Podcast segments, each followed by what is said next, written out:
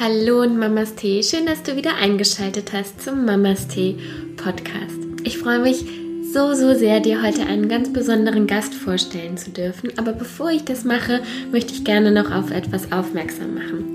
Und zwar hast du nun die Möglichkeit, die Mamas Tee Kartensets zu bestellen.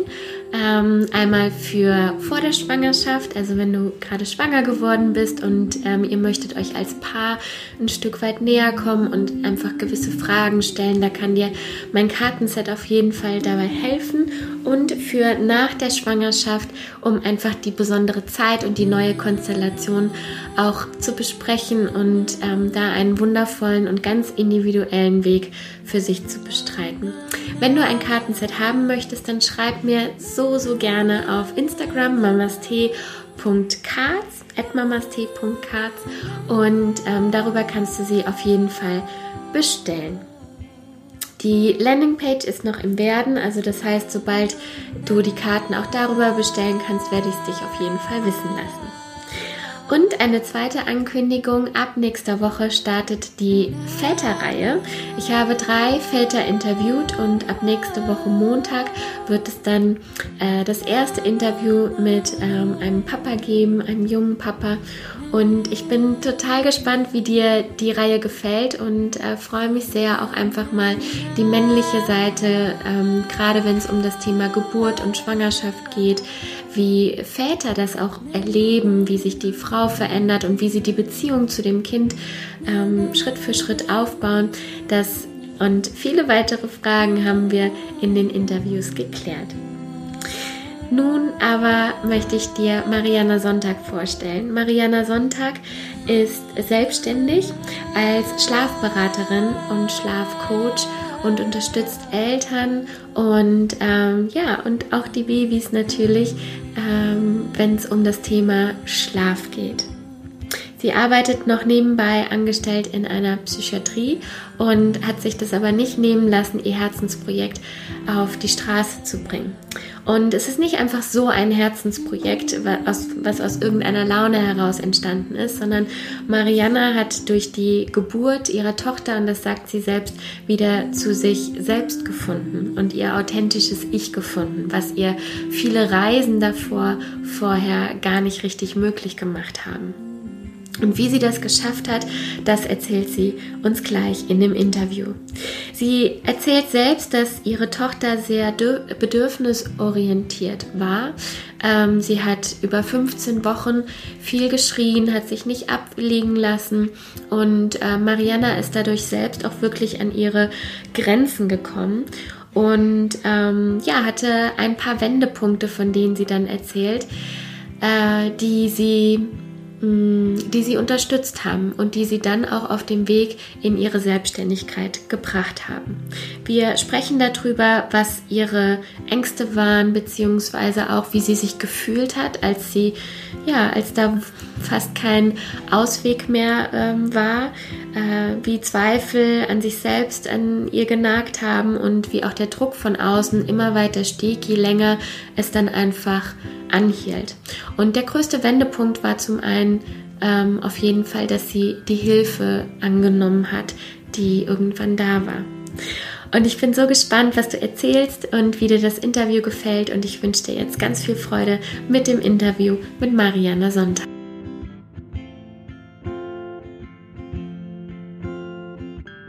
Die Zeit genommen hast heute äh, hier zu sein. Und ähm, ja, ich würde einfach mal sagen, ähm, fang doch einfach mal an mit dem, wer du bist und äh, ja, was du machst, was dich bewegt und was dein Thema ist. Ja, ich bin Marianne, ich bin 32 und wohne hier im Süden. Ich wohne hier in der Nähe vom Bodensee wohne hier ähm, ja, mit meiner Familie. Ich bin Mama einer kleinen Tochter, die kam im Mai 2018 auf die Welt. Und ab da ja, ging meine Reise eigentlich so ein bisschen los, kann man sagen. die Reise auch wieder zu mir selber und ähm, ja, kam alles anders ein bisschen wie erwartet. Aber im Nachhinein betrachtet das Beste, was mir passieren konnte. Mhm.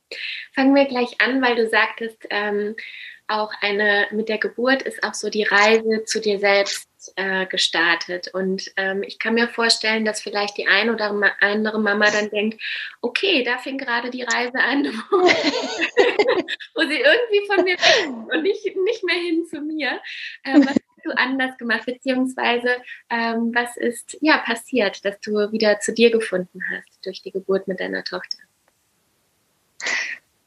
Ja, was ist passiert? Hm, fangen wir vielleicht relativ früh an.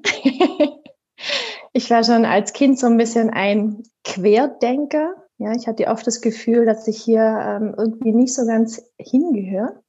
Ich habe ähm, ja Dinge gemacht, die einfach viele, viele Dinge hinterfragt, ob sie für mich Sinn machen oder eher nicht. Deswegen würde ich oft ein bisschen als aufmüpfig äh, eingestuft oder auch empfunden. Und äh, ja, das hat sich eigentlich so ein bisschen durchs Leben hindurchgezogen bei mir, dass ich ähm, oft das Gefühl hatte, dass ich ein Problem darstelle oder dass man letzten Endes auch gar nicht so richtig weiß, wo man hingehört. Also das war eigentlich eher immer so ein bisschen mein, mein Thema, dass ich mich Heimat oder allgemein in der Gesellschaft oft ein bisschen gefühlt habe. Und genau, mit der Ge deswegen habe ich auch irgendwann das Reisen auch angefangen. Reisen total verliebt, aber immer auch ein bisschen mit der Hoffnung, dass man immer wieder so ein Stück näher zu sich kommt. Das hat dann auch funktioniert, aber nie so richtig, dass man sagen kann, nicht bei mir. Mhm. Jetzt habe ich so. Ich gehe mal ganz kurz rein. Warum, äh, was hat es dir so, ähm, was war so herausfordernd oder woran hast du gemerkt, irgendwie bin ich anders, ich passe hier nicht so ganz rein oder hin in die Gesellschaft? Ich würde tatsächlich sagen, von der Denkweise her. Mhm. Also ich ähm, hatte schon immer ein bisschen ein Problem damit zu funktionieren. Und ich beobachte es, klar, als kleines Kind ist man sich dessen ja nicht so bewusst, da stellt man ja nur fest, ähm, was, was man fühlt. Und dieses Fühlen ähm, verlernt man ja dann auch oft. Ja, so durch diesen, ähm, durch diese Schnelllebigkeit von der Gesellschaft, dass man ja auch funktionieren muss, Leistung bringen muss in einer Schnelligkeit, dass es ja oft oder viele, viele einfach auch wirklich äh, krank macht. Gell? Wenn man die Depressionsrate anschaut, das ist nicht zu unterschätzen. Und das äh, war für mich immer so ein Grund, da möchte ich nicht mitmachen. Das bin ich ich. Ähm, das tut mir nicht gut. Aber hatte trotzdem auch immer so ein bisschen das Gefühl, ich muss da irgendwie ähm, funktionieren, weil man sonst irgendwie nicht überlebt. ähm, muss ja auch irgendwie seinen Unterhalt bestreiten. Aber ich habe trotzdem einfach immer das Gefühl, das harmoniert nicht mit mir selber. Also ich kann da einfach auch nicht so sein, wie ich bin. Mhm. Mhm. Und ähm, kannst du es vielleicht irgendwie, also woran hast du es am, am ehesten gemerkt oder was hast du zurückgehalten? Eigentlich mein authentisches Ich. Mhm. Also ich glaube, die innere Stimme, äh, die ist, die war auch schon immer da bei mir, aber ich habe sie untergraben, kann man tatsächlich so sagen. Und eben mit der Geburt von meiner Tochter habe ich da langsam einfach wieder angefangen, ja, auf die Stimme zu hören mhm. und auch zu vertrauen, weil das ja bisher ein guter Weg war für mich. Schön. Ähm, gehen wir gerade noch mal zu dem Punkt zurück, wo du gesagt hast, du bist gereist, um dann auch wieder äh, zu dir zu finden. Das war ja vor deiner Tochter, ne? Ja. Und, äh, normalerweise würde man ja sagen, gute Idee. Gerade beim, Reisen, beim Alleinreisen kommt man äh, sehr, sehr gut dann zu sich. Ne? Wie ging es dann mhm. weiter, als du gereist bist und ähm, ja, was, was, ähm, wie hast du dann zu dir äh, gefunden? Vom Reisen her? Mhm, genau, und dann die nächsten Schritte bis zur Geburt und wie es dann weiterging. Ja, auf Reisen. Ich war eigentlich immer mit einer Freundin unterwegs. Also zu Beginn, als ich das Reisen angefangen habe, ähm, mit meiner damaligen besten Freundin, da habe ich aber gemerkt, dass wir gut im Alltag harmonieren, aber beim Reisen irgendwie nicht so. da habe ich mich auch, das war auch eine Erfahrung, eine ganz, ganz wertvolle, dass man doch einfach im Urlaub, das sage ich immer so, sein wahres Ich lebt. Ja, also so einfach so, so weg von dieser Schnelllebigkeit und einfach mal, ja, mir kommt ja auch zur Ruhe, ja, wenn man sich nicht so viele Gedanken machen muss und das hat dann dazu geführt, dass ich irgendwann mit einer anderen Freundin äh, losgezogen bin. Mit ihr war ich relativ viel unterwegs. Und meine letzte Reise, die war dann alleine nach Sri Lanka. Genau, das war kurz vor, bevor ich dann schwanger geworden bin, wollte ich nochmal alleine weg. Mhm. Also wir haben den Entschluss damals gefasst und haben gesagt, ja, wenn ich wieder komme, probieren wir es. Aber ich wollte einfach noch alleine weg. Ich hatte einfach das Bedürfnis, noch alleine zu verreisen und ja, die Erfahrung noch mitzunehmen. Mhm. Und würdest du auch im Nachhinein sagen, das war wichtig für dich, das mhm. vorbereitet oder dich nochmal mehr näher zu dir gebracht? Beides, also definitiv näher zu mir selber und aber auch, weil ich einfach diesen Drang in mir gespürt habe, dass ich äh, noch alleine weg möchte, dass ich einfach Eindrücke auf mich alleine wirken lassen möchte, dass ich machen kann, ja, ohne Absprachen zu halten oder Absprachen auch machen zu müssen. Und ich dachte, ich muss das einfach noch machen, bevor man schwanger wird. Und ich kenne mich, habe ich wahrscheinlich das Gefühl, dass ich irgendwie was hätte noch machen müssen oder dass ich was verpasst habe. Und deswegen bin ich auch da meiner inneren Stimme gefolgt und habe gedacht, das mache ich jetzt noch. Sonst ähm, ist wahrscheinlich im Nachhinein betrachtet, wäre es nicht so ideal für mich mhm. damals gewesen, ja. Mhm. Und ähm, wusstest du auch schon immer, dass du Kinder haben möchtest? Mhm. Ja, mhm. das war schon immer klar, schon als relativ kleines Kind.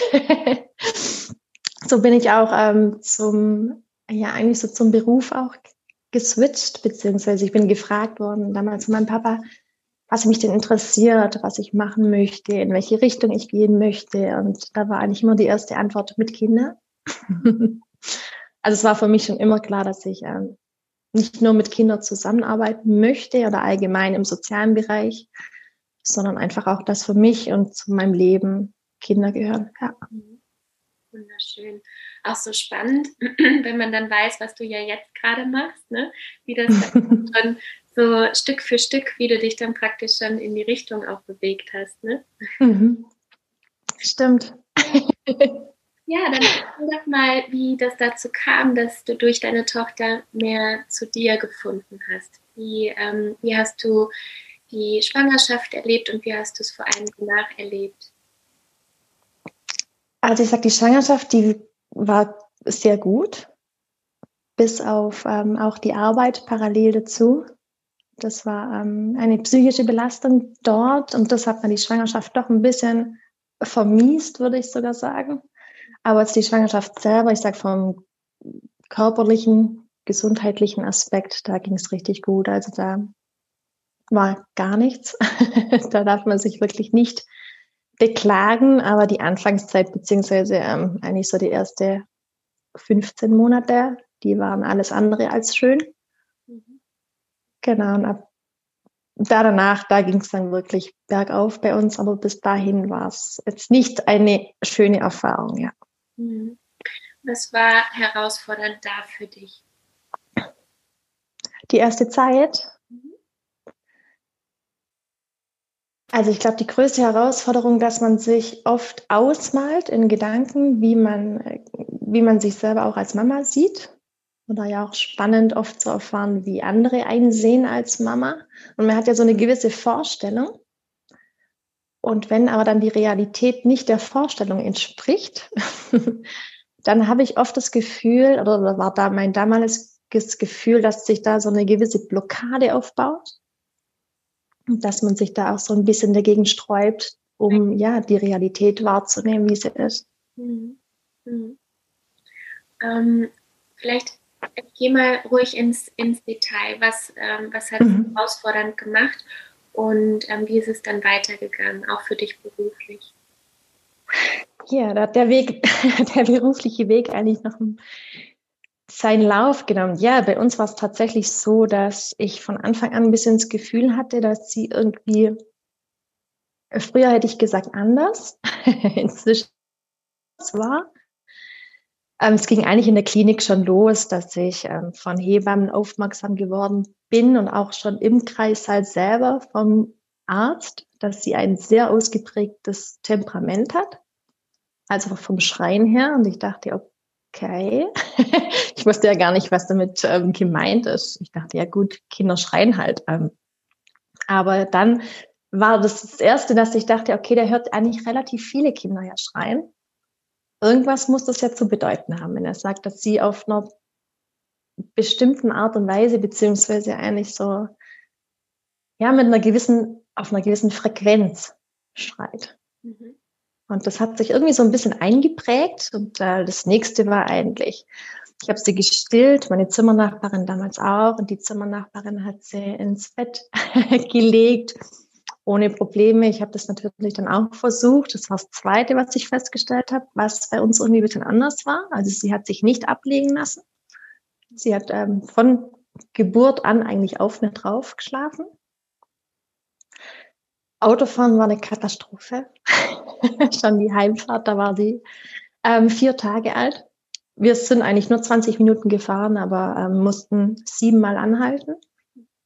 Also sie hat ähm, wirklich unglaublich. Also nicht nur geschrien oder geweint, geweint, sondern richtig geschrien. Also man hat die Panik da tatsächlich irgendwie durchgehört.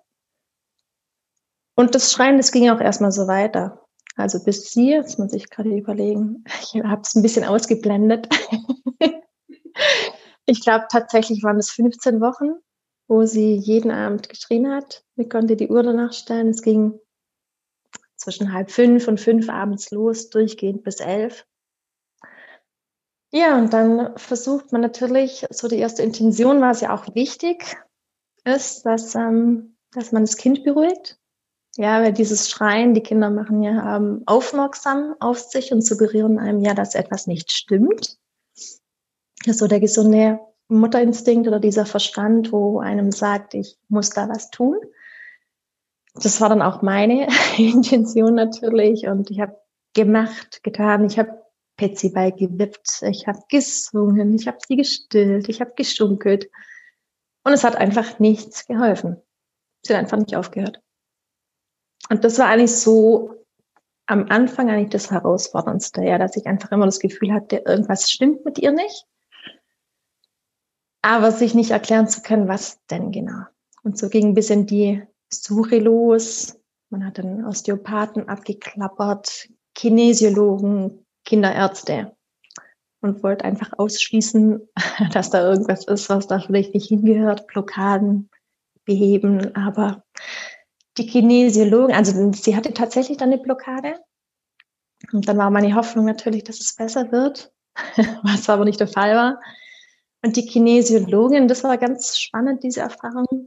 Sie hat, ähm, da wurde ich das erste Mal damit konfrontiert mit einer Klopftechnik.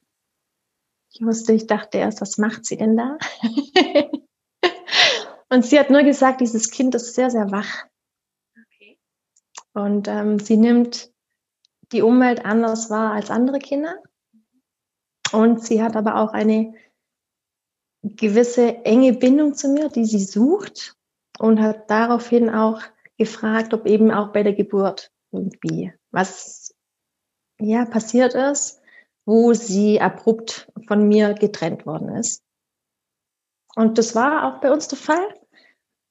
Und dann hatte ich sozusagen so ein bisschen meine Erklärung eigentlich für das einfach, wie sie war. Und ähm, ab da, ich hatte dann mehrere Begegnungen mit vielen, vielen Menschen, ähm, die mich auch so ein bisschen zum Nachdenken angeregt haben.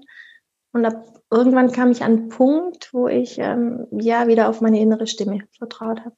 Mhm ist mir der Druck von außen auch einfach zu viel geworden und habe gesagt, so, jetzt Schluss.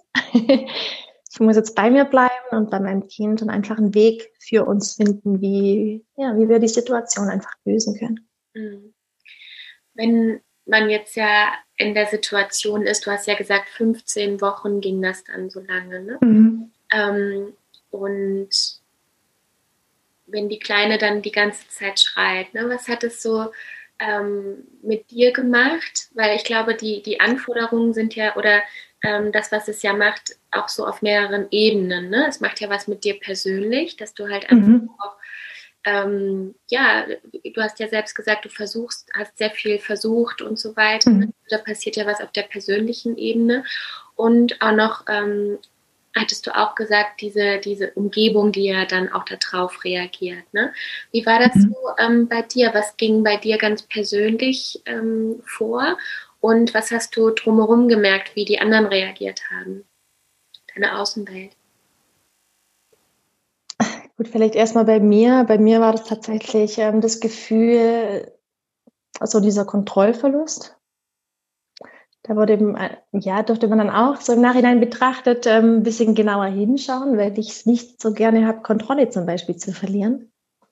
Und da war es tatsächlich, ähm, ja, durch das, dass man ja gemacht hat, ja, dass ich versucht habe, was ich ähm, wollte und einfach nichts genutzt hat, war es tatsächlich ja so ein Gefühl von Kontrollverlust. Also man verliert sozusagen die Kontrolle über eine Situation. Das war für mich dann ein Gefühl, ja, natürlich ein negatives, was einfach nicht schön war. Das, und man zweifelt natürlich auch an der Kompetenz als Mama. Und ich habe immer, wo ich noch schwanger war, gesagt, ich vertraue auf meinen Mutterinstinkt. Der sagt mir schon, was ich zu tun habe. Und ähm, ich dachte dann einfach in diesem Moment, okay, wo, wo ist er denn? Mhm. Dieser Mutterinstinkt. Ich ähm, dachte, da gibt es so eine Stimme, die mir sagt, was ich zu tun habe und dann wird alles gut. Und da war es eben nicht der Fall. Und ähm, ja, da fängt man natürlich dann einfach auch an mit, mit sich zu zweifeln, ja, dass man dann auch sagt, ich bin irgendwie nicht dafür gemacht, eine gute Mama zu sein. Das war. Selbstzweifel und äh, Kontrollverlust. Mhm, total, ja. Die liegen da ganz eng beieinander, ja. Das war eigentlich so mein eigenes Gefühl. Und parallel natürlich ähm, kombiniert mit dem Druck von außen. Das, ähm, ja, es, es meinen natürlich alle nur gut. Niemand meint es irgendwie böse. Aber durch das, dass sie eben so viel geweint hat, wollte ich zum Beispiel keinen Besuch und ich wollte auch nicht über die Situation sprechen, weil ich so erschöpft war von dieser Zeit, dass ich einfach keine Kraft hatte, über diese Situation einfach gerade zu sprechen. Ich wollte einfach meine Ruhe und da wurde ich damit konfrontiert, dass es viele nicht akzeptiert haben. Also das. Ja, was war dann da? Genau, die wollten mir einfach helfen, natürlich, weil es auch Freunde waren, Bekannte, Verwandte. Aber es war tatsächlich so, dass sie mir, zumindest war das mein Gefühl, schon fast die Hilfe so ein bisschen aufdrücken wollten und ähm, so durch die Blume dann auch gesagt haben, dass ja man natürlich auch die Hilfe nicht annimmt. Ja, dass man ja selber schuld sei, dass es dann einfach auch so ist, wie es ist. Und man soll sich halt, also ich sage immer so die Hilfe auf, auf die falsche Art und Weise. Und das kombiniert sozusagen mit dem eigenen Gefühl, das hat mich dann irgendwann an den Punkt gebracht, dass ich gesagt habe, so, jetzt ist Schluss. Lasst mich alle in Ruhe und ich muss irgendwie einen Weg finden, wie wir alle gut damit leben können.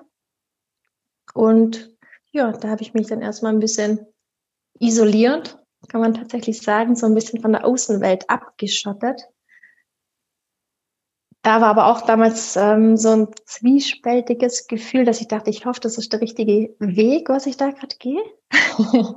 aber im Nachhinein betrachtet ähm, habe ich da auf meine Stimme gehört und das war tatsächlich auch das Beste, was ich machen konnte damals, ja.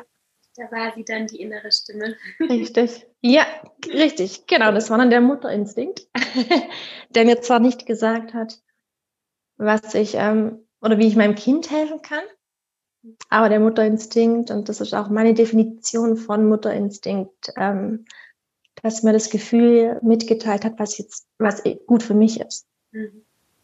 Was hätte dir damals geholfen von außen? Also was wären vielleicht Sätze gewesen oder ähm, wie hätte man dir helfen können? Ne? Weil ähm, ich nehme einfach mal an, man ist einfach ja auch unglaublich erschöpft, ähm, hilflos und ähm, ja auch äh, stellt sich in Frage. Ne? Und äh, wenn man dann ähm, und dann ist es natürlich ja auch so, dass man auch in so einem Modus dann halt kommt, man funktioniert halt irgendwie. Ne? Also man mhm. hat so vielleicht seine drei, vier Punkte, wo man weiß, okay, dann schreibt sie vielleicht nicht so lange, ne? Oder das hilft schon mal, hat schon mal irgendwie geholfen. Ne? Also man hat eine kleinen Anker, an die man sich ja dann vielleicht irgendwie an denen festhält. Aber was hätte dir damals geholfen? Ah, tatsächlich hätte mir geholfen, ähm, mehr Akzeptanz vom Außen. Und ähm, mir hätte auch geholfen, indem man mir Hilfe anbietet, aber nicht indem man ähm, mir das Kind abnehmen möchte, weil bei uns war das Problem, dass sie sich halt auch nicht fremd betreuen lassen. Weil sie wollte, der Papa ging gerade noch so. Und äh, da kam natürlich öfters Blicke wie, ähm, die übertreibt doch völlig. Also es ging die Oma nicht, der Opa nicht. Und ich habe dann oft gedacht, warum sollte ich denn lügen?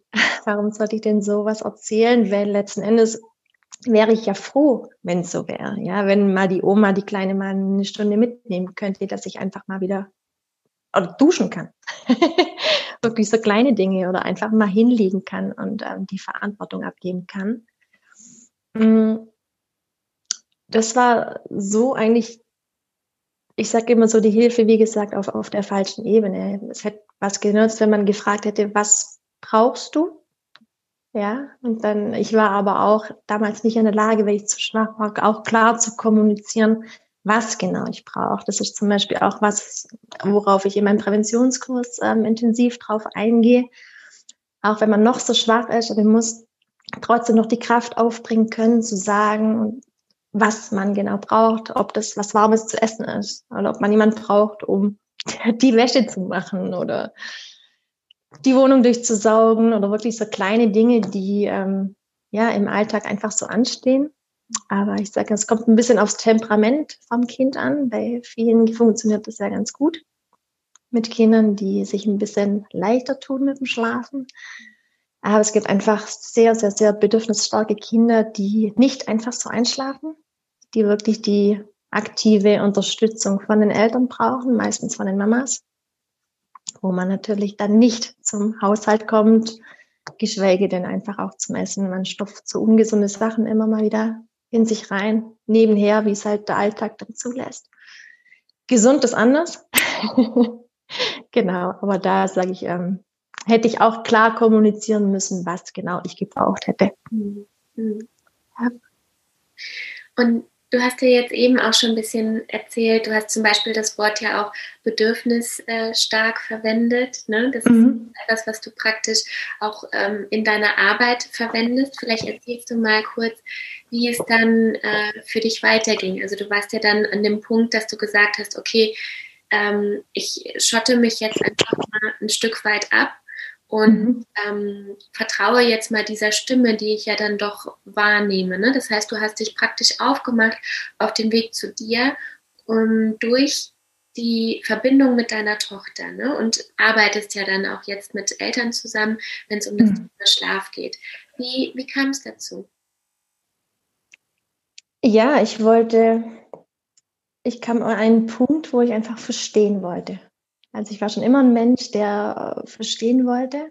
Ich hatte natürlich auch schon immer meine gewisse Themen, die mich sehr interessiert haben. Und da war natürlich auch das Thema Psychologie ein ganz, ganz großer ja, Punkt in meinem Leben. Und wir sind tatsächlich auch selber in ein Schlafproblem reingeschlittert. Damals natürlich unwissentlich. Ähm, man macht ja nichts irgendwie mit Absicht und was ich auch mal dazu sagen möchte, dass man natürlich auch als Mensch oder als Mama den Weg des einfachsten Widerstandes geht. Ja, ich habe dann irgendwann rausgefunden, dass ähm, die Brust zum Beispiel meine Tochter schnell beruhigt und auch schnell zum Einschlafen bringt und irgendwann aber auch schnell zum Weiterschlafen bringt. Also sprich, sie ist dann in jedem Schlafzykluswechsel aufgewacht, also sprich alle 40 Minuten, Mittagsschlaf wie eben auch nachts.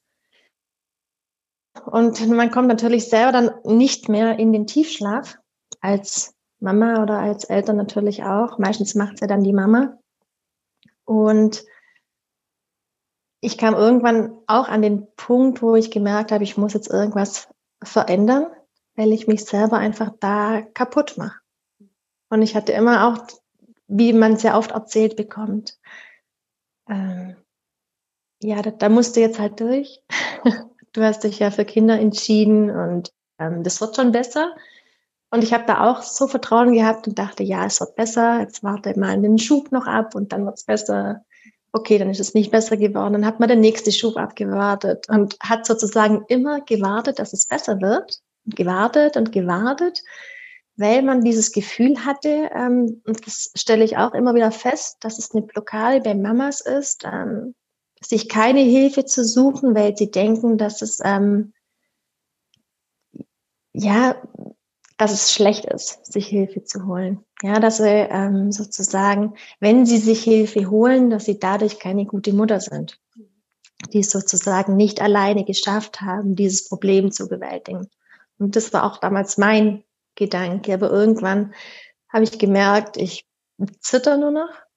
Also ich wog dann bei 1,72 noch 53 Kilo. Also ich war richtig, richtig leicht. Ja, und irgendwann dachte ich dann, nee, das ja meiner Tochter auch nicht geholfen, wenn ich mich kaputt mache. Ähm, weil wenn es ganz blöd läuft, dann muss man mich einweisen, ja, in eine Klinik, wo man mich gesundheitlich wieder aufpäppelt. Und das äh, möchte ich ja meiner Tochter nicht zumuten und mir selber auch nicht. Und das, so ging eigentlich der Weg los. Ja, dann habe ich eine Schlafberaterin gesucht, die aber eben bedürfnisorientiert und ganzheitlich arbeitet und bin dann auch fündig geworden. Habe mit ihr telefoniert, habe dann auch gleich das Gefühl gehabt, die Chemie, die harmoniert total. das fühlt sich richtig, richtig gut an. Ja, und mit der sind wir dann ähm, unser Problem angegangen. Und so ging eigentlich die Reise ein bisschen bei mir los. Ja. Wie hat sie denn dann angefangen zu arbeiten? Also ähm, wie arbeitet oder vielleicht, du kannst ja auch dann von dir erzählen, ähm, mhm. wie geht man vor? Was sind die ersten Schritte? Die ersten Schritte, dass man erstmal schaut, ähm, wer ist die Familie? Welche Erwartungen haben die Familie? Wie lebt die Familie? Wie alt ist das Kind? Dann höre ich mir natürlich auch an, ähm, was die Eltern sich wünschen. Dann schaue ich mir aber auch das Kind an. Wo steht das Kind auch von der Entwicklung her und ist es machbar? Oder ist es auch nicht machbar? Ist es eine, eine Illusion oder einfach eine Wunschvorstellung? Das sage ich dann auch klar, dass das ähm, zu hohe Erwartungen sind. Also, dass das einfach mit der Entwicklung vom Stand, vom Kind ähm, einfach, ja, nicht, nicht machbar ist. Und, bei, und dann natürlich das Problem. Es ist immer wichtig zu schauen, was genau ist das Problem, seit wann besteht dieses Problem. Das ist auch immer ganz, ganz wichtig, wenn ich sage, ein Problem seit zwei, drei Wochen oder so besteht, dann rate ich immer einfach noch ein bisschen zu warten. Vielleicht schleicht sie es von alleine wieder aus, so wie es gekommen ist. Aber wenn natürlich eine Mama zu mir sagt, sie hat das Problem schon über ein halbes Jahr oder über ein Jahr oder seit, ich hatte letztens eine, äh, die habe ich jetzt verabschiedet, genau, die hat das, was ich sozusagen miterlebt habe, zweieinhalb Jahre miterlebt. Ich sagte Respekt. Aber da natürlich auch wichtig, ähm, jede Mama darf die eigene Grenze festlegen. Und wenn die eine Mama nach neun Monaten sagt, sie kann nicht mehr, dann ist es ihre Grenze, die erreicht ist. Aber wenn die Mama nach zweieinhalb Jahren sagt, ähm, ich kann immer noch, dann ist das ihre Grenze. Dann, dass sie einfach dann sagt, ich kann immer noch, ich stehe das durch und ohne dass man ähm, ja, sich äh, verurteilt. Das kann ich nämlich relativ oft ähm, unter Mamas oder auch in Mama-Gruppen beobachten, ja. Hm. Was würdest du sagen, woran erkenne ich als Mama? Also was sind vielleicht so die drei wichtigsten Punkte, dass ich Hilfe brauche? Was würdest du sagen? Also es ist natürlich auch ein Stück weit individuell, aber ähm, mhm. manchmal ist man ja auch so im Tun drin und am Versorgen, dass man mhm. vielleicht gar nicht also die merkt, dass ich schon weit über meine körperliche Grenze gegangen bin. Was würdest du sagen, sind so die drei wichtigsten Punkte, woran du beispielsweise gemerkt hast, dass ähm, es Zeit ist, äh, Hilfe anzunehmen? Also ich sage so, das Ausschlaggebende, der Hauptgrund ist, wenn man seine Lebensfreude verliert, ja, wenn man Spaß am eigenen Kind verliert. Mhm. Also wenn man einfach nicht dankbar ist für sein Kind, dass es da ist, sondern einfach das Ganze als Last sieht und man sich das alte Leben zurückwünscht. Wo ich auch oft sage, aber das sind dann immer nur so kurze Momentaufnahmen, aber wenn diese Gedanken jeden Tag aufkommen oder dass man auch, ja, ich sag, schlimmere Gedanken hat. Meine, mein Gedanke war damals, ich gebe es zur Adoption frei, weil ich zum Beispiel nicht damit klarkomme. Und wenn ich immer frage, ähm, ja, ob, ich werde eben oft gefragt, wann, wann ist der Zeitpunkt eben da, sich Hilfe zu holen. Und ich sage, da, das sagt das Gefühl einem. Also wenn ich das Gefühl habe, ich bin einfach nicht mehr glücklich und ähm, ich mache mich kaputt, ich mache mich gesundheitlich kaputt. Ähm, unsere Ehe, unsere Partnerschaft steht auf dem Spiel wegen der Situation, wie sie einfach ist. Weil ich habe auch viele Mamas in Beratung, die ja um acht ins Bett gehen mit ihren Kindern, gerne wieder aufstehen würden, aber es nicht geht, weil das Kind ähm, prompt wieder wach wäre. Da kann man natürlich ähm, schauen, okay, wie kann man die Einschlafsituation optimieren, damit die Mama wieder aufstehen kann. Wenn jetzt eben auch der Drang ähm, da ist, mit dem Partner noch ja, ein bisschen Zeit zu verbringen. Und natürlich auch körperliche Anzeichen, definitiv. Also ähm, bei mir war das damals ähm, chronische Kopfschmerzen, man zittert, man, ja, Migräne, eine Hypertonie, also ähm, einen erhöhten Puls oder einfach einen erhöhten Blutdruck. Das sind alles Anzeichen oder im schlimmsten Fall natürlich auch eine Depression, gell, oder ein Burnout, wo daraus resultieren kann. Ja, super, danke schön. Gerne. ähm, ja, du hast dir Hilfe gesucht. Ähm, wie lange hat es dann auch gedauert, bis sich Veränderungen, sage ich jetzt mal, ist ja vielleicht nicht gleich eine Verbesserung gewesen, ähm, woran hast du gemerkt, es verändert sich jetzt was? Es kommt was, ähm, ja, es geht vielleicht sogar in Richtung Verbesserung. Mhm. Also bei, bei, uns tatsächlich relativ schnell. Wir sind so in das Hautproblem Nummer eins reingerutscht. Und das ist tatsächlich die Brust. Das kann ich immer wieder beobachten. Es gibt Kinder, ähm, ich sage immer, das Einschlafstillen das ist so, so was Wunder, Wunderschönes, auch so was Intimes und natürlich auch für uns Mamas total erleichternd, weil das eine Methode ist, wo die Kinder einfach schnell zum Schlafen bringt. Ähm, würde ich trotzdem nach wie vor genau gleich machen. Ich empfehle das natürlich, wenn es ähm, gesundheitlich geht. Gell? Also nichts gegen die Flasche, nicht, dass man sich da immer falsch versteht. ähm, würde ich trotzdem nach wie vor auch weiterhin ähm, jeder Mama so empfehlen. Aber bei einigen Kindern ist es tatsächlich so, dass sich dann diese Brust als Schlafproblem entwickeln kann. Also muss sich das so vorstellen, dass viele Kinder natürlich ein Einschlafbild, jedes Kind ein Einschlafbild entwickelt. Und bei vielen Kindern ist es tatsächlich dann so, dass sie die Brust mit dem Schlafen verbinden. Okay. Das ist dann sozusagen, die verbinden das Schlafen, das gehört alles zusammen. Die Mama, das Stillen, die Nähe und ähm, genau einfach die Brust. Und bei einigen ist es dann so, dass sie im Schlafzyklus wechseln.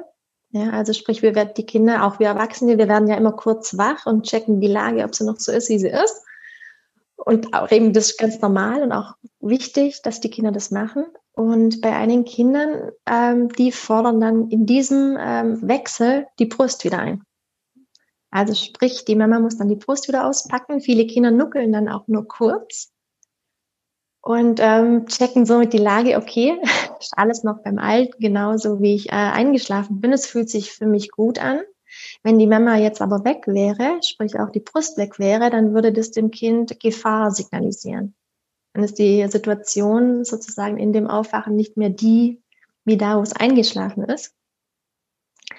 Und diese Situation kann man aber natürlich auch wieder rückgängig machen. Und so hat man es bei uns eben dann auch gemacht. Ähm, mir war es eben wichtig, bedürfnisorientiert, sprich, dass die Kleine nicht alleine ist oder dass man sie natürlich auch nicht schreien lässt. Ähm, wir haben sie nach, wir begleiten sie nach wie vor in den Schlaf oder ich bin da dabei, bis sie eingeschlafen ist und kann natürlich dann auch wieder aufstehen. Und bei uns wurde das tatsächlich nach ja, einer guten Woche dann schon besser. Genau, und ähm, von da immer wieder mal Phasen, wo es natürlich auch wieder ein bisschen holprig wird. Das gehört dazu, das ist ganz normal, das sage ich immer wieder dazu. Auch bei uns nach wie vor. Aber ich konnte wieder aufstehen und vor allem ähm, das Schöne, ich konnte einfach wieder ich sein. Ich habe mein Lachen zurück ähm, gehabt und meine Lebensfreude und meine Lebensenergie. Ja, einfach so, dass es wieder gut und richtig angefühlt hat für uns alle. Toll. Wie stelle ich mir das konkret vor? Weil das ist ja auch eine Gewohnheit und wir Erwachsene wissen ja schon, wie herausfordernd es ist, Gewohnheiten äh, zu verändern. Mhm. Wie stelle ich mir das vor? Wie habt ihr dann diesen Shift hinbekommen von ähm, die Brust brauche ich zum Einschlafen, ne? also das Baby? Ähm, mhm. Wie habt ihr, was habt ihr verändert konkret? Was hat sich stattdessen jetzt als Bild oder da damals bekommen? Tatsächlich ist aktuell immer noch das gleiche Bild wie damals, als wir es dann verändert hatten. Also ich still nach wie vor. Ich bin so eine lang ähm, Stillmama, Langzeitstillmama. Und wir, für mich war es wichtig, dass wir ähm, das Stillen nicht aufhören, sondern einfach irgendwo anders hin integrieren. Aber ich wusste natürlich nicht, wie das Ganze aussehen kann. Und wir haben dann tatsächlich das Stillen in die Abendroutine integriert so dass äh, meine Tochter das nicht mehr mit dem Schlafen verbindet. Aber sie war trotzdem ein schlechter Esser, dass ich auch ihr nachts ähm, noch die Brust geben wollte. Aber wir haben das dann einfach nicht mehr im Schlafzimmer gemacht, sondern außerhalb des Schlafzimmers, so dass äh, meine Tochter ein anderes Einschlafbild sozusagen vermittelt bekommen hat mit mir gemeinsam. Also dass ich nach wie vor mit ihr zusammen war. Sie hat nach wie vor mich gespürt und mich gerochen und äh, dürfte mich halten. Das ähm, finde ich immer ganz wichtig. Ich halte nichts von Trennung. Ich bin immer auf Bindung aus.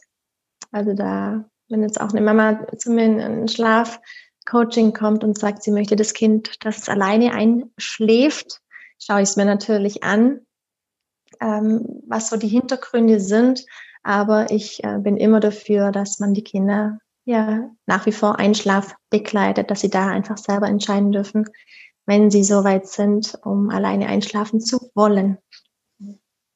Genau, und wir haben das Stillen einfach aus dem Einschlafbild äh, herausgenommen und in die Abendroutine integriert. Und brauchte sie dann was anderes? Also ein Kuscheltier oder wusste sie dann gleich schon, äh, Schlafzimmer ist Schlafen und äh, in meinem Bettchen und so weiter? Oder braucht mhm. es was anderes? Gut, wir schlafen ja im Familienbett. also wir schlafen alle zusammen. Sie hat kein eigenes Bett. Ähm, und tatsächlich hat sie nichts anderes gebraucht. Also durch das, dass ich einfach da war. Ich meine, natürlich die ersten Nächte, die ersten Tage waren ungewohnt für sie. Es ist schon mal wichtig, auch da zu erklären, dass ähm, ich erkläre das immer ganz gerne äh, anhand dessen für die Kaffeetrinker zum Beispiel morgens. Wenn man ähm, es gewohnt ist, morgens genau einen Kaffee zu trinken und dann kommt da jemand her und ähm, sagt, so ab heute gibt's äh, keinen Kaffee mehr morgens, dann würde ich sagen, sicherlich nicht. Aber wir können uns halt einfach schon artikulieren, ja. Wir können, wir können sagen, was uns, was uns nicht passt. Das können die Kinder ja noch nicht, zumindest nicht so, wie sie es ähm, vielleicht dann auch gerne würden, sondern sie, sie protestieren.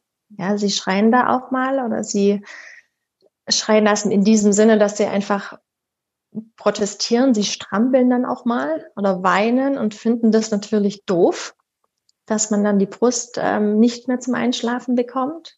Das dürfen sie aber auch. Das sage ich immer an dieser Stelle. Es ist total wichtig, dass man dann das Kind da begleitet. Also nicht das Kind dann alleine lässt, weil das wäre einfach dieses typische Schreien lassen, diese Färbermethode, wo, wo man einfach nicht machen darf und auch nicht machen sollte, sondern dass man einfach für sein Kind da ist, dass man sie dann auf dem Arm hat, einfach dieses Kind nie alleine lässt.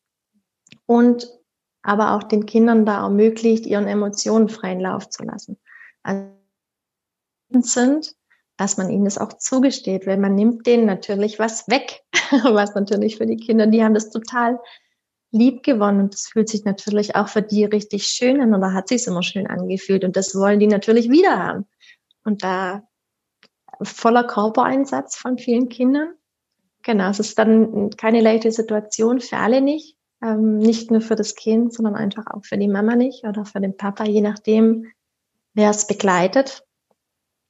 Aber auch das, sage ich immer, ist dann ganzheitlich betrachtet und auch bedürfnisorientiert, weil es dann da in der Hinsicht um das Bedürfnis auch von der Mama geht. Wenn die Mama sich da kaputt macht, wenn sie so weitermachen würde, ist dem Kind nicht geholfen und parallel lässt man aber da das Kind nicht alleine. Also man steht es mit seinem Kind gemeinsam durch. Ich finde, da hast du gerade so was Wichtiges gesagt, weil ich manchmal den Eindruck habe, wir vergessen, dass es ähm, ein Baby ist und dass es anders die Bedürfnisse kommuniziert als wir Erwachsenen. Ne? Und dass auch manchmal gerade äußere Reize oder so auch nochmal anders auf uns wirken oder aufs mhm. wirken als auf uns. Ne? Also ähm, angenommen, man ist im Restaurant beispielsweise, ne? Und ja, es ist dann halt irgendwie laut für uns, aber vielleicht mhm. ähm, kriegen wir das gar nicht so mit, weil jetzt beispielsweise man trifft sich mal ähm, mit Freunden wieder und so weiter. Ne? Man hat da ja nochmal eine andere Herangehensweise und man hat sich selbst dafür entschieden. Und fürs Baby ist es aber dann, vielleicht wird das Baby dann unruhig und so weiter. Ne? Und manchmal habe ich den Eindruck, wir vergessen, dass Babys die Welt nochmal ganz anders wahrnehmen und dass die vielleicht, mhm. dass die Reize auch viel intensiver sind und wir sie gar nicht mehr so extrem äh, mitbekommen. Aber für ähm, Kleinkinder, für Babys oder ähm, auch für Tiere beispielsweise, die sind da ja auch mhm. ein sehr, sehr guter Spiegel, ist es ja. vielleicht einfach eine ganz, ganz große Reizüberflutung und das dürfen wir mhm. nicht vergessen. Definitiv, ja. Klar, die Kinder sind natürlich, also es ist bei jedem Baby so, natürlich. Ähm, das hast du jetzt gerade eben angesprochen hast. Ähm, ich sage immer bei den bedürfnisstarken Kindern aber noch viel mehr. Also da kann es tatsächlich sein, ähm, oder auch, auch gerade in, in der Richtung High Need. Es gibt ja die High Need äh, Kinder, einfach die sehr bedürfnisstarken Kinder, wo ich eben auch äh, oder wir ein Exemplar hatten es verlangt einiges ab und eben, wie du es gerade gesagt hast, das sind oft dann Kleinigkeiten, wenn man zum Beispiel auch draußen ist und ähm, ein Hund bellt, wo es noch nie gehört hat, dann kann das zum Beispiel dazu führen, dass das Kind wahnsinnig viel weint oder schlecht schläft. Also sind wirklich oft so, so Kleinigkeiten, wo, wo Kinder ja aus der, aus der Ruhe mhm. bringen können. Und aber ich beobachte es einfach immer wieder bei bedürfnisstarken Kindern extrem, ja. Mhm. Jetzt hast du dir ja Hilfe geholt und hast ähm, es nicht nur dabei belassen, sondern du fandest es so faszinierend, dass du selbst den Weg auch beruflich gewählt hast. Ähm, wie mhm. kam diese Entscheidung?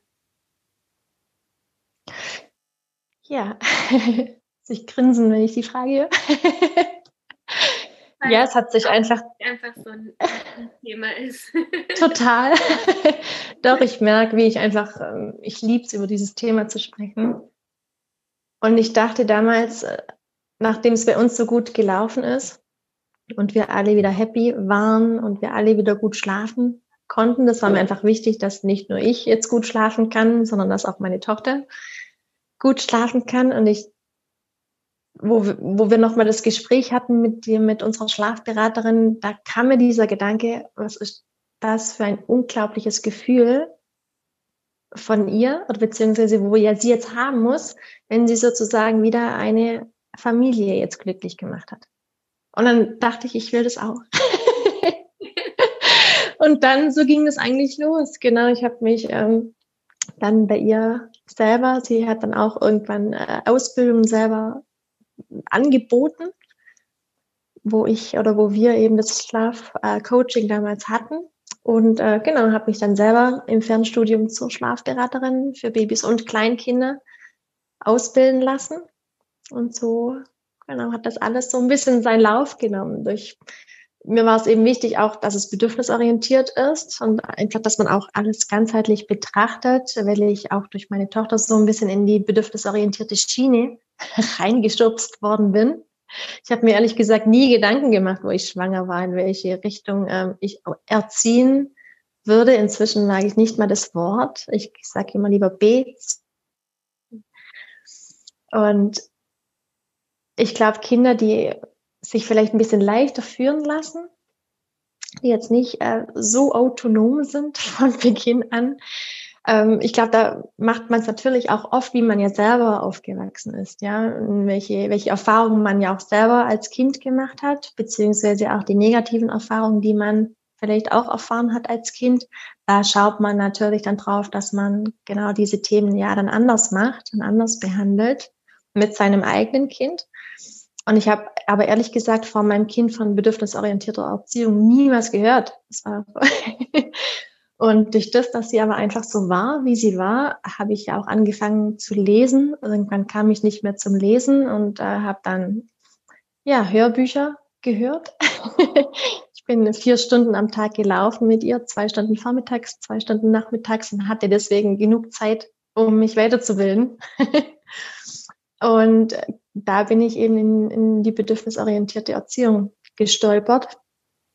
Magst du mal ganz kurz erzählen für diejenigen, die nicht wissen, was bedürfnisorientiert ist und auch ganzheitlich? Das waren jetzt so zwei Begriffe mhm. und die dir ja auch in deiner Arbeit extrem wichtig sind. Was mhm. ist konkret und ist es dann immer für jede Person ähm, dasselbe praktisch, also für jede Mama oder für jedes Baby, mit dem du arbeitest, oder ähm, verändert sich das auch? Also ich glaube, gerade dieses bedürfnisorientiert, das ist ähm, einfach auch ein Begriff, wo sehr ja, vielfältig ist. Also es geht ja bedürfnisorientiert, das bindet sozusagen die Bedürfnisse von den Familienmitgliedern mit ein. Ja, und ich mache oft die Erfahrung, dass ähm, viele unter bedürfnisorientiert verstehen, dass man nur die Bedürfnisse des Kindes stillt. Ja, das war auch mein, mein Gedanke und für mich ist es auch völlig legitim, dass man das für eine lange Zeit ähm, natürlich macht. Aber ich sage immer so lange, wie es sich für einen gut anfühlt. Ja, wenn ich jetzt natürlich an einen Punkt komme, so wie ich damals, dass ich gemerkt habe, ähm, ich mache mich kaputt und da hat mein Kind nichts davon, ja, dann ähm, zählt in dem Moment das Bedürfnis von mir, dass ich da einfach meine Lebensqualität wieder zurückerhalte. Und dann muss ich einfach nach dem Weg schauen, um selber wieder glücklich zu sein, weil Kinder glückliche ja, Eltern brauchen. Die, die, die lernen ja von uns. Und ich sage immer, wenn Kinder jeden Tag was sehen, äh, von den Eltern was miterleben, was sie eigentlich gar nicht machen möchten, dann kann es kein konstruktives Vorbild sein. Und ähm, das ist für mich einfach auch die Definition von bedürfnisorientierter Erziehung, die Bedürfnisse von alle einbindend. Man muss natürlich auch die Bedürfnisse des Kindes sehen und auch wahren und auch erfüllen. Das ist unser Job als Eltern, als Mama, als Papa. Aber einfach auch wichtig, dass man die eigenen Bedürfnisse nicht vernachlässigt. Und das muss aber jede Familie für sich selber rausfinden, was da der geeignete Weg ähm, für einen selber ist, ja. Und ganzheitlich?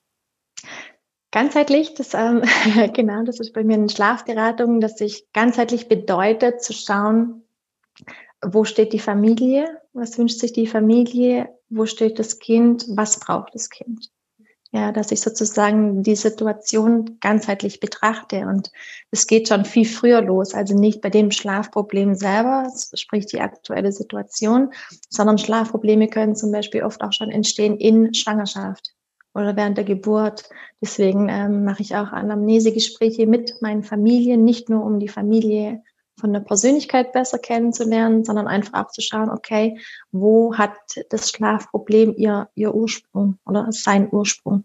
Mhm. Das heißt, wenn jetzt ähm, eine Familie gerade auch zuhört und ähm, ja, vielleicht auch irgendwie denken, vielleicht habe ich gerade auch ein bedürfnisstarkes Kind, beziehungsweise Schlafberatung, das macht gerade irgendwas mit mir, das klingt total interessant. Wie können Sie sich mit dir in Verbindung setzen, beziehungsweise ähm, gibt es irgendetwas, was Sie ähm, ja, vorher beachten sollten? Ähm, macht ihr ein Vorabgespräch? Also angenommen, eine Familie möchte sich mit dir in Verbindung setzen, wie macht sie das am besten? Messen tatsächlich über meine Website. Ähm, ich biete ja zwei verschiedene ähm, Arten an. Ich bin ähm, neuerdings auch im, im Präventionsbereich tätig und habe hier jetzt einen Präventionskurs erstellt für werdende oder frisch gebackene Eltern. Aber um Prävention nicht in diesem Sinne von wie bringe ich mein Kind bei alleine einzuschlafen oder wie schaffe ich es, dass mein Kind sechs Stunden am Stück schläft, sondern die Prävention geht tatsächlich eher in diese Richtung, um gewisse Themen gehört zu haben. Ja, Themen, von denen ich mir damals hätte. Zum Beispiel Thema Clusterfeeding. Ich habe nicht gewusst, was es damit auf sich hat. Ich wusste auch nicht, ob das normal ist. Also einfach viele Themen, ähm, wo wichtig sind zu wissen. Und dann parallel natürlich begleite ich nach wie vor auch ähm, immer noch Familien, wo schon ein Schlafproblem besteht. Genau, und da gibt es die Option, dass man sich über meine Website ein Erstgespräch buchen kann. Man kann sich seinen Wunschtermin aussuchen. Da rufe ich dann zurück und äh, wir unterhalten uns, hören, schauen, wo die Familie steht, was genau das Problem ist. Dann entscheide ich natürlich auch, ob ich da weiterhelfen kann. Ähm, da bin ich dann auch ehrlich, wenn wenn ich jetzt das Gefühl habe, da bin ich nicht der direkte oder nicht der perfekte Ansprechpartner, dann sage ich das, weil letzten Endes wäre der Familie da einfach auch nicht geholfen, wenn ich dann sage, ja, machen wir. ähm, genau, und da danach geht es dann zu einem Beratungsgespräch, wo wir uns intensiv nochmal zusammensetzen und schauen, was die Familie braucht, was die Familie sich wünscht und genau, wie wir zum Ziel kommen. Mhm. Und das auch telefonisch beziehungsweise online. Genau, das mache ich alles. Da müssen die Familien auch nicht hierher kommen. Die sind ja eh schon erschöpft. Oder haben vielleicht ein Kind, wo genauso ungern Auto fährt wie meine Tochter damals. Da wäre ähm, so eine Autofahrt eine Tortur. genau, ich mache alles online. Ich treffe mich mit meinen Familien über Zoom, über eine Plattform, dass wir uns auch sehen können. Weil ich gerne, ähm, ja, auch die Papas gerne dabei habe, dass ich auch schaue, okay, ich habe ein, ich würde von mir behaupten, ein, eine sehr ausgeprägte Empathie. Ich merke auch relativ schnell, ähm, wie die Harmonie zu Hause ist, auch das untereinander zwischen den Eltern. Ein sehr unterschätzter Punkt, die Rolle der Eltern. Deswegen mache ich alles persönlich und ich halte auch nichts davon, von, von Kursen, wo man sein Schlafproblem sozusagen selber lösen kann, weil es einfach ein super sensibles Thema ist und ich sag, die, die Eltern oder auch meistens ja oft die Mama, die sind ja eh schon so verunsichert. Und ich glaube, dass es oft zu viel verlangt wäre, dass die Eltern dann tatsächlich ihr eigenes Problem lösen können anhand von Kursen oder, oder Videos. Mhm. Deswegen mache ich das einfach gerne im, im persönlichen Kontakt, weil ich einfach diesen direkten und intensiven Kontakt sehr, sehr wertschätze mit meinen Familien, ja. Ja, und wie du schon gesagt hast, das hängt ja auch von mehreren Faktoren dann einfach ab. Ne? Also genau. es hat Auswirkungen. Also so ist es ja auch im systemischen äh, Coaching ja so, dass man, ähm, dass, wenn sich im beruflichen Kontext oder familiären Kontext etwas ereignet, hat es immer noch Auswirkungen auch auf die anderen Systeme. Mhm. Und ähm, ja, das ist ja dann auch der ganzheitliche Gedanke, den du da anschaust. Richtig, genau, korrekt. ja, ich werde auf jeden Fall deine Homepage natürlich auch in den Show Notes dann ähm, eintragen. Und wir sind jetzt auch schon gleich am Ende, aber ich habe noch so viele Fragen. Ich hätte noch, noch Stunden mit dir weiter äh, sprechen, weil Thema auch so unglaublich spannend und äh, facettenreich. Zwei ja. Fragen habe ich allerdings noch. Zum einen das Thema gesellschaftlich und auch äh, das Umfeld. Gibt es mhm. etwas, wo du sagst, äh, da müsste sich gesellschaftlich etwas ändern, um es ähm, gerade Müttern oder Eltern in dieser Zeit auch leichter zu machen? Also sei es in der, mhm. vielleicht schon in der Schwangerschaft oder auch danach, brauchen wir in der gesellschaftlich, äh, in der Gesellschaft äh, einen Shift? Das ist eine gute Frage, ja. Ähm, ich glaube tatsächlich, dass man sich mehr Akzeptanz entgegenbringen soll. Ja, und äh, dass man auch den Familien zugestehen soll, dass sie die Familie ihren eigenen Weg finden darf und auch diesen Weg gehen sollte. Also ich habe oft das Gefühl, ich meine, ich bin eine sehr stabile Person und ähm, ich habe oft das Gefühl, dass man das aber auch sein muss, wenn man einen Weg einschlägt, wo vielleicht jetzt nicht so gesellschaftskonform ist.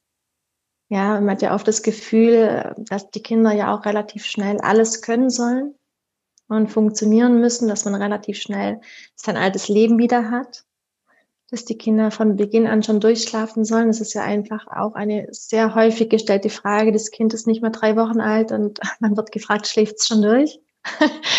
ähm, ich glaube, da darf sich einfach einiges tun. Ja, oder es ist auch so ein bisschen eine Competition fast, ne? Also wenn man dann mhm also das ist so das, was ich beobachtet habe, auch in den ähm, Postnatalkursen. Dann meins schläft schon durch und meins kriegt sich schon und meins keine Ahnung was und so. Ne? Und äh, das ist ja dann immer auch so ein, ja, da kommt unser Leistungsgedanke auch so ein Stück weit wieder raus, habe ich den Eindruck. Ne? Erstens das, ja. Und ich habe aber auch die Erfahrung gemacht, dass es oft nur die halbe Wahrheit ist, dass man erzählt bekommt. Und ähm, da darf sich auch einiges tun. Also ich habe, ich sage immer, traut euch. Traut euch zu sagen, wenn es einfach auf gut Deutsch scheiße läuft. Ja. Das, ähm, ich glaube, wenn es viel mehrere machen würden, zu sagen, dass man, dass es nicht immer schön ist, ja, dass man auch nicht immer von Beginn an happy ist, dass auch das normal sein kann ich glaube, wenn wirklich mehr Mamas und mehr Eltern sich getrauen würden, diesen Weg einzuschlagen, wirklich sagen, wie, wie sich's anfühlt, anstatt immer alles zu beschönigen, dann wird sich da einiges mehr tun, ja. Aber ich eben, wie du auch gesagt hast, ich glaube, viele trauen sich nicht. Das ist auch immer so mein Gefühl, weil sie denken, dass sie dadurch schlechte Eltern sind. Also ich war bei mir ja kurz auch mal dieser Gedanke im Rückbildungskurs, als alle erzählt haben, wie, wie schön es ist und dass das Kind jetzt schon super schläft. Und ich dachte, ihr wollt mich alle verarschen. ich bin hier irgendwie im falschen Film, ich gehe jetzt dann. Mhm. Weil bei uns war es einfach definitiv nicht schön. Und bei mir kam auch dieser Gedanke kurz auf, dass ich mir überlegt habe, ähm, okay, erzähle ich jetzt auch so ein bisschen, wie schön es alles ist. Oder bin ich so, wie ich sonst auch bin, nämlich ehrlich und sage es ist. Und ich habe mich dann für das entschieden, habe dann erzählt, wie es bei uns läuft, ähm, dass nicht alles so toll ist, sondern eigentlich eher schlecht. Und ich habe so ein bisschen in die Runde geschaut und ähm, ein paar Mamas haben dann ein bisschen genickt. Und es war einfach meine Bestätigung, dass ich dachte, ihr wisst ganz genau, von was ich spreche. Bei euch scheint auch nicht alles so rosig zu laufen, wie ihr ja hier preisgibt. Und dann kam aber natürlich die Frage bei mir auf, warum macht ihr das? Warum getraut ihr euch nicht zu sagen, wenn, wenn, ja, wenn es einfach mal nicht gut läuft? Es ja. hat nichts mit der Kompetenz von der Mama zu tun. Definitiv nicht. Total. Und das ist auch so das, was ich mir, ich glaube, so auch so auf die Fahne geschrieben habe, dann auch für meine Arbeit, weil ich das so wichtig finde, dass der Raum dafür da ist, wirklich für diese Ehrlichkeit, weil ich habe den mhm. Eindruck, und das kenne ich auch so ein bisschen aus dem Yoga, ne? Also ähm, wenn man jetzt irgendwie Yogalehrer ist oder so, dann ist es ja, ach, du hast ja keine Probleme mehr, du meditierst ja nur noch und alles ist so schön flüssig und erleuchtet und äh, immer am Strahlen und so weiter. Und ähm, so ist es halt einfach nicht. Und ich habe auch den Eindruck, manchmal ist es auch so, ähm, ja, da hat man jetzt ein Baby und das ist jetzt, das muss man total süß finden, 24-7. Und, äh, und das ist einfach alles nur rosig und ach ja, vielleicht noch so ein bisschen Wochenbett und vielleicht mal ein bisschen Unmut, aber ansonsten ist das das Schönste, was es gibt. Und mhm. ähm, ja, und alles super easy. Das war auch das, was ich in den Postnatalkursen gesehen habe. Also das war so dieses, ähm, wenn, wenn wir so in die Runde gefragt haben, und wie geht's euch gerade? Und dann schuckeln die so die Babys und sind so am Lächeln. Aber das war auch manchmal, also nicht immer. Ich will gar nicht sagen, dass das, dass es nicht wirklich auch ähm, Mütter gibt oder ähm, Situationen gibt, ne, wo man sagt, also wo das wirklich der Fall ist, dass es leicht ist, dass es das Schönste ist, dass es das Beste ist, was einem passieren kann, auf jeden Fall. Aber ich finde, was total wichtig ist, dass genau das andere da sein darf, weil es ist einfach eine große Veränderung, nicht nur ähm, für sich persönlich, weil körperlich auch so viel passiert, sondern auch in der Beziehung passiert einfach sehr viel. Mhm. Und ähm, ja, und es ist eine große, große Neuerung, ein großer Einschnitt. Und ich finde es so wichtig, dass Platz dafür da sein darf.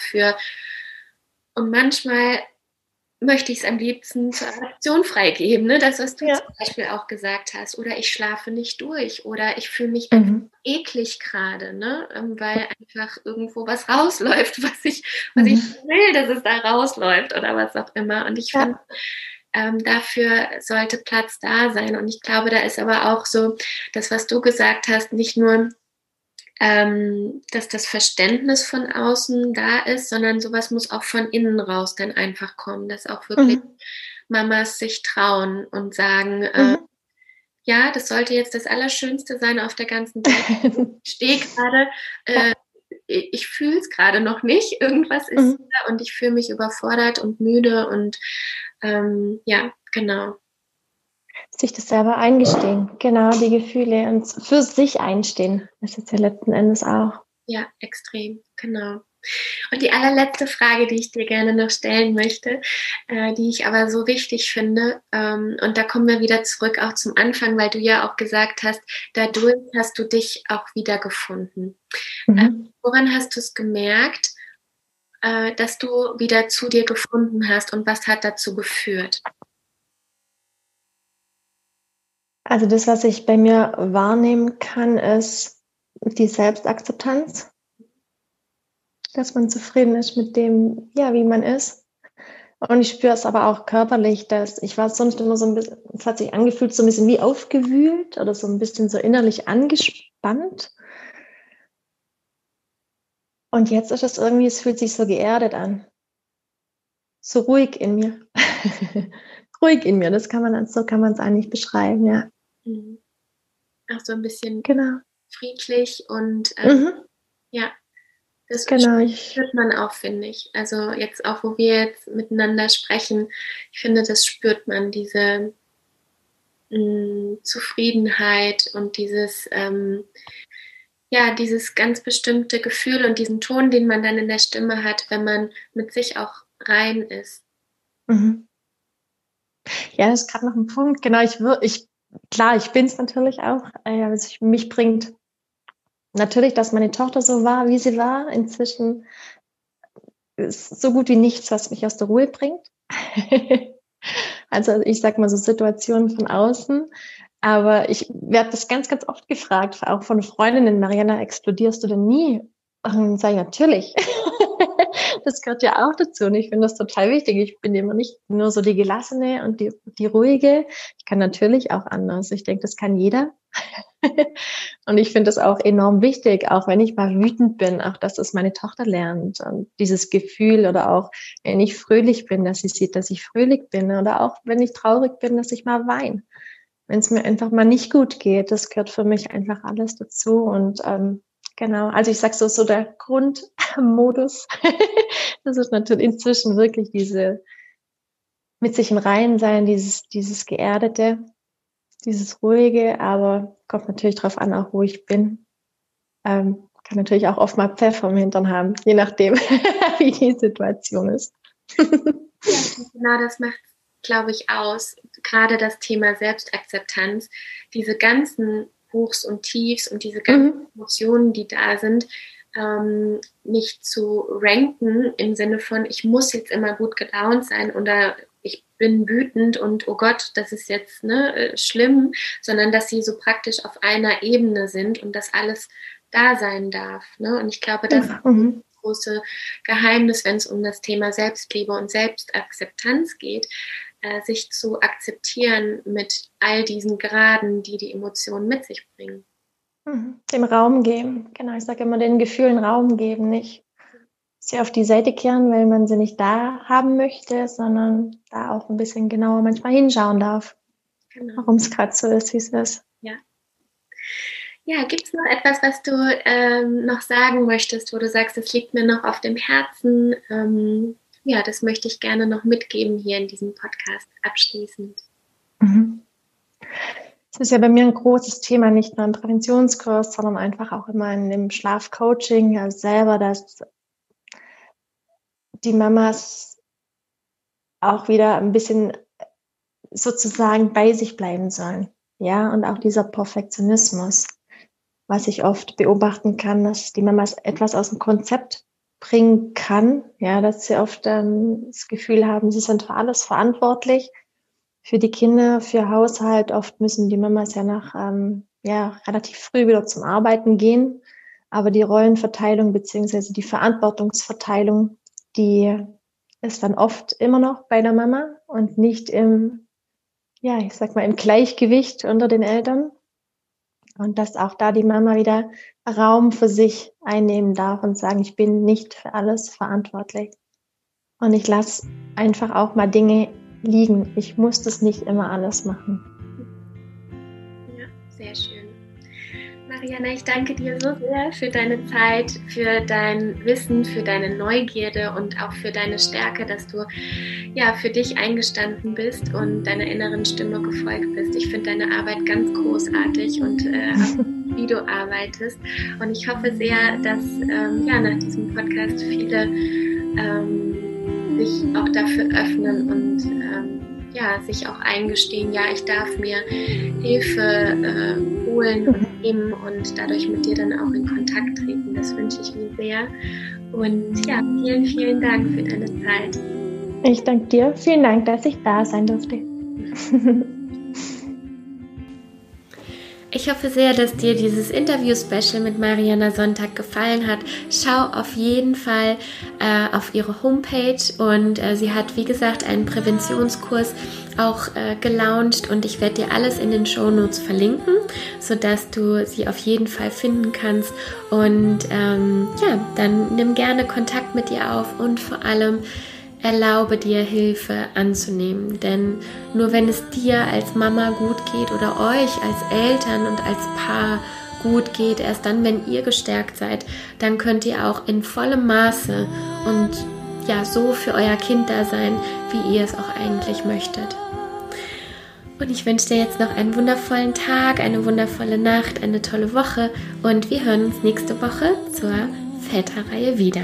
Mach's gut, Mamas Tee, deine Lisa.